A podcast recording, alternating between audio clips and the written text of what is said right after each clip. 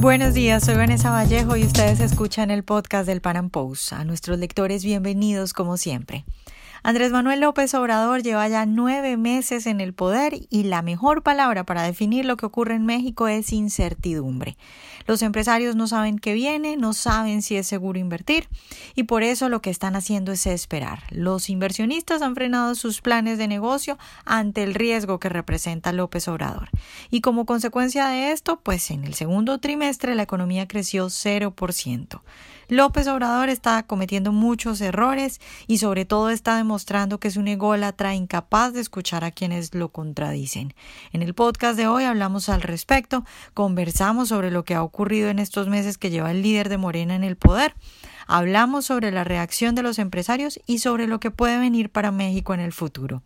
Nuestro invitado de hoy es Roberto Salinas, director del Centro para América Latina de Atlas Network y presidente del México Business Forum en la Ciudad de México. Roberto, buenos días y gracias por estar hoy con nosotros. Sí, encantado.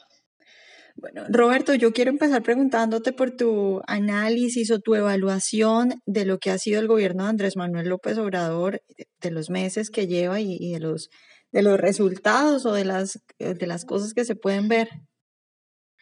Bueno, la próxima eh, o más bien el primero de septiembre, se cumplen nueve meses de la gestión presidencial de, de Andrés Manuel López Obrador y verdaderamente ha sido un momento de tumulto y de turbulencia en México porque él ha encabezado algo que él llama la cuarta transformación de México, equiparando eh, los grandes cambios que ha tenido el país, eh, así como la independencia o la revolución, por ejemplo. No ha detallado exactamente qué es esta cuarta transformación, pero dentro de lo que nos podemos dar cuenta, lo que sí tiene una característica muy definida es que es una serie de políticas públicas, de propuestas y de proyectos eh, encaminados a eliminar la corrupción, a eliminar las desigualdades. Estos son sus objetivos, a aumentar el desarrollo de México, pero vaya, eh, en, nuestro análisis es más bien eh, una serie de políticas que em, nacen de una mezcla, una mezcla atípica de ignorancia sobre muchos temas, intolerancia y resentimiento. Y esto ha desembocado en una serie de propuestas que verdaderamente todavía no le vemos lógica, no le vemos propósito. Puede ser un propósito vengativo o puede ser un propósito eh, mesiánico de que Andrés Manuel sabe muchísimo más que todos los demás y él como pater familia, como el gran filántropo, o lo que diría Octavio Paz, el logro filantrópico, se va a encargar del pueblo de México. Eh, tiene un modus operandi sumamente particular y esto le ha permitido mantener unos niveles de aprobación que desafían todos los datos y desafían todos los hechos alrededor de la inversión, del crecimiento y del momento que está viviendo el clima de inversión en México. Roberto, tú has dicho pues que, que no sabemos exactamente qué hay detrás de Andrés Manuel López Obrador y sí, evidentemente pues es muy difícil saber eso, pero hay un factor muy preocupante que también lo mencionaste y es esa posibilidad o, evidentemente él es así, cree que sabe todo, por ejemplo con estas frases de yo tengo otros datos, de que los periodistas le muestran eh, las pruebas de algo y él lo niega y dice que no, eso no es demasiado peligroso y eso no muestra un futuro muy riesgoso porque si tienes a alguien que es un mitómano y que es capaz de mentir eh, en público y en cámara aún con las pruebas, pues ¿qué puedes esperar, no? Efectivamente. Y, fíjate que realmente es un fenómeno que no es único a México.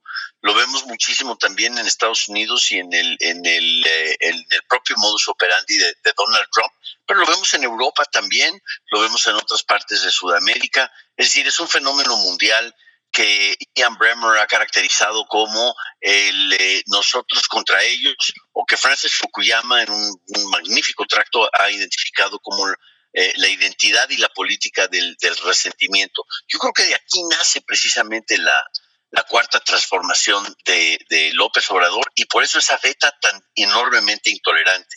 Entonces, el, caso más reciente es que el, el Instituto Nacional de Estadística que es autónomo, acaba de revisar su em, estimación para el crecimiento, su cifra para el crecimiento económico en el segundo trimestre del año de 0.01% y bueno, de plano ya dijo que fue 0.0.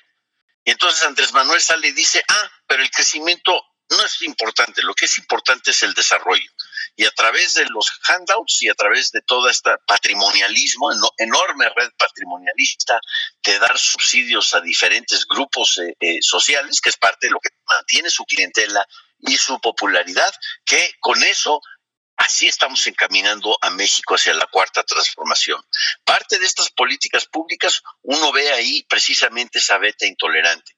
El caso quizá más sonado hay varios, pero el caso más sonado es la cancelación del nuevo aeropuerto en Texcoco, una inversión que se había hecho durante la administración de Peña Nieto, que estaba encaminada a posicionar a México, a tener, a la Ciudad de México, a tener uno de los 10 aeropuertos más importantes del mundo, un gran proyecto de infraestructura, y había 5 mil millones de dólares, de dólares invertidos en el proyecto. Llegó Andrés Manuel hizo un referéndum, una disque consulta popular con menos del 1% de la población, claro, en localidades controladas totalmente por sus aliados y por sus devotos, y eh, eh, con eso dio supuesta legitimidad a cancelar el proyecto porque él es la voz del pueblo y porque el pueblo es sabio y es bueno.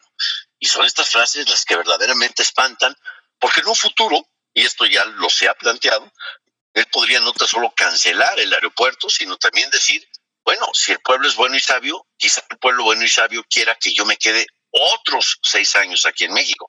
Y entonces sí estamos empezando a ver cosas como las que se han dado en Bolivia, en Venezuela, en Ecuador, y este en, el caso de México pues nos tiene a varios eh, verdaderamente preocupados con esta con este viento autoritario fuerte viento autoritario, que, es una frase que describe el historiador Enrique Krause. Roberto, y respecto a los inversionistas y a los empresarios, ¿se puede ver ya alguna cifra? ¿Hay algún dato que muestre cómo están actuando, cómo están reaccionando frente a lo que hace Andrés Manuel López Obrador? Pues algunas cifras, eh, efectivamente.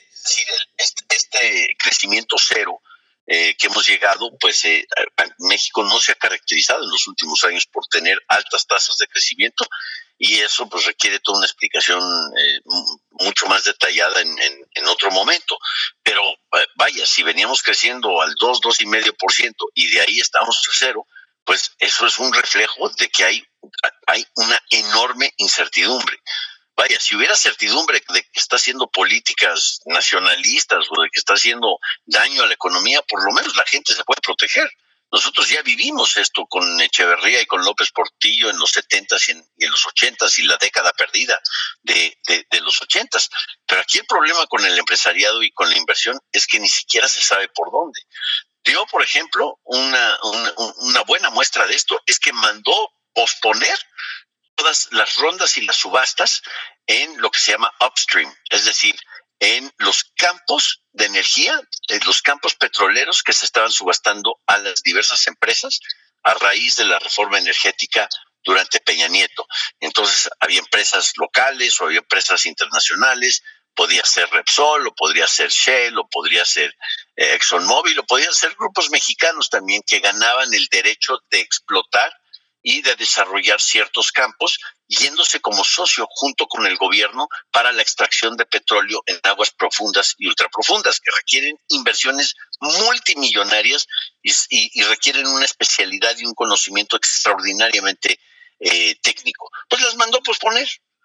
Y en 2021 dice, vamos a hacer una consulta popular para ver si siguen o si de plano regresamos al viejo modelo del monopolio petrolero.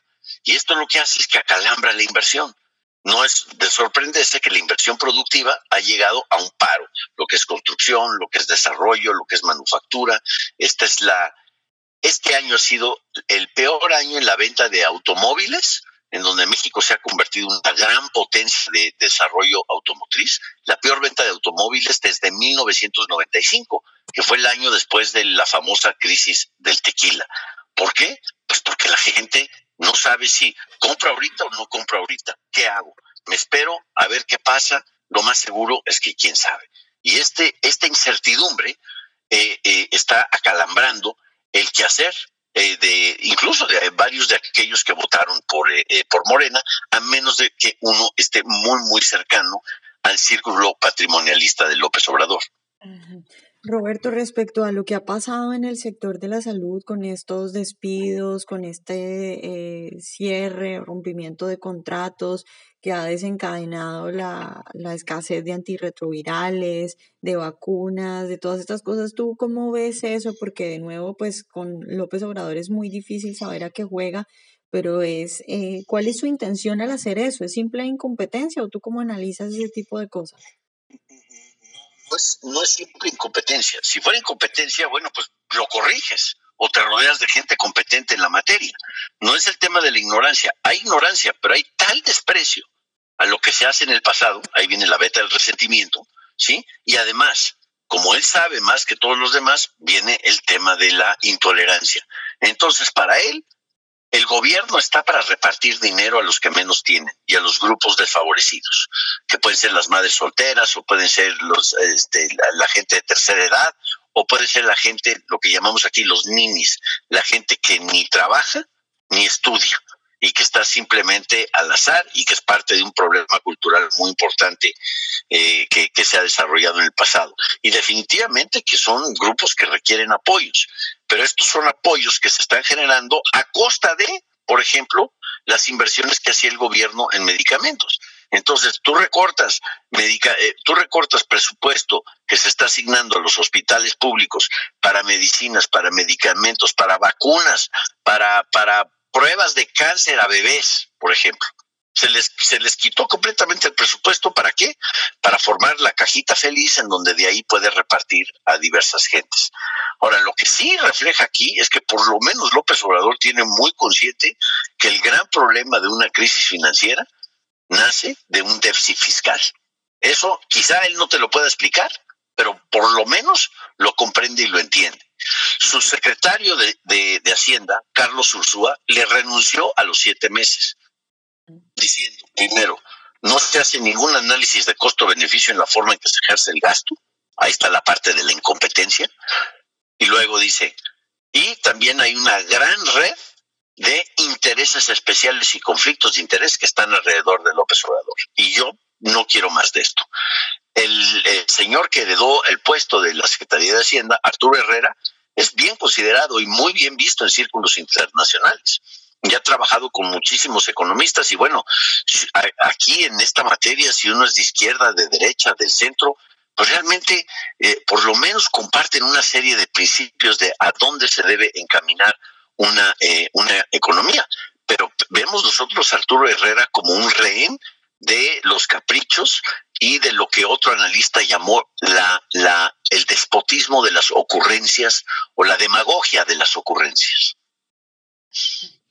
Roberto, ya para terminar, te pregunto si hay alguna fuerza o alguna oposición organizada, si tú ves que Andrés Manuel López Obrador, si tuviera en algún momento la idea de decir yo hago una consulta y la mayoría de los mexicanos dicen que me quede, ¿tiene alguna fuerza organizada que le haga oposición?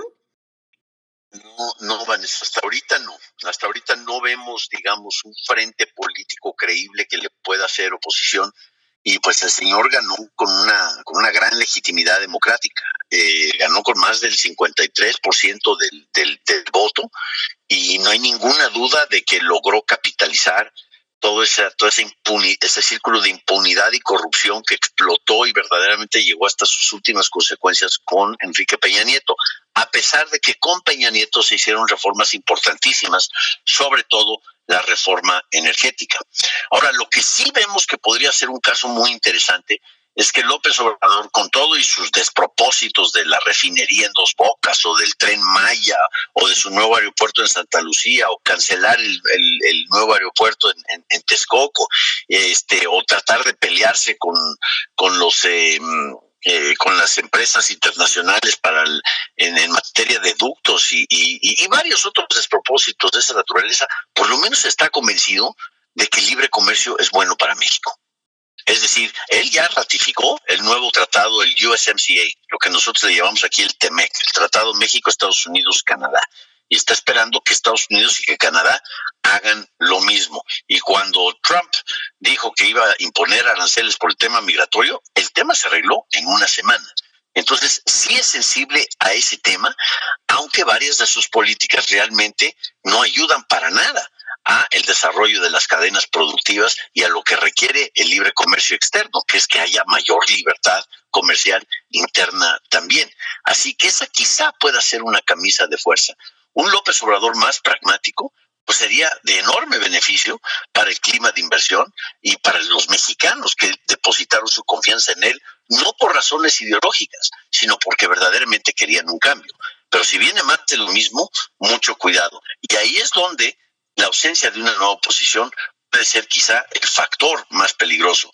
No es, no es que López Obrador sea lo que es, sino que no hay una voz que ha salido a decir esto es lo que deberíamos hacer de cara al futuro y no estar viendo hacia el pasado como lo hace muchísimo la actual administración. Bueno, Roberto, pues muchas gracias por estar hoy con nosotros. Encantado, muchas gracias. Ojalá hayan disfrutado nuestra entrevista de hoy. Recuerden seguirnos en nuestro canal de YouTube y en nuestras redes sociales y nos vemos en un próximo Panam Podcast.